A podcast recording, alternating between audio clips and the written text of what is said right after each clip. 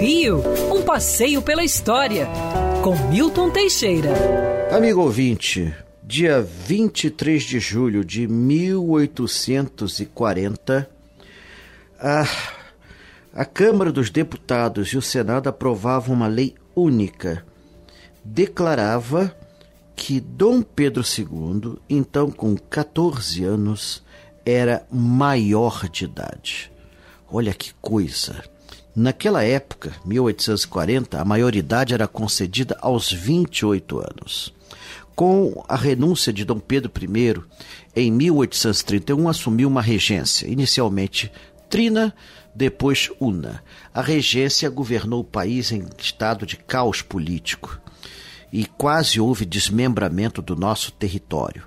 Várias insurreições ocorreram em diversos pontos. Era importante reafirmar o poder centralizado. Depois de muitas reuniões na casa que foi do pai de José de Alencar, o padre José Martiniano de Alencar, é, decidiu-se antecipar a maioridade do monarca.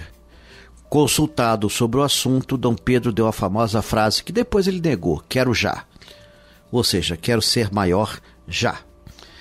Portanto, foi decretada sua maioridade e entronizado em 17 de julho de 1841 com coroação na Igreja do Carmo.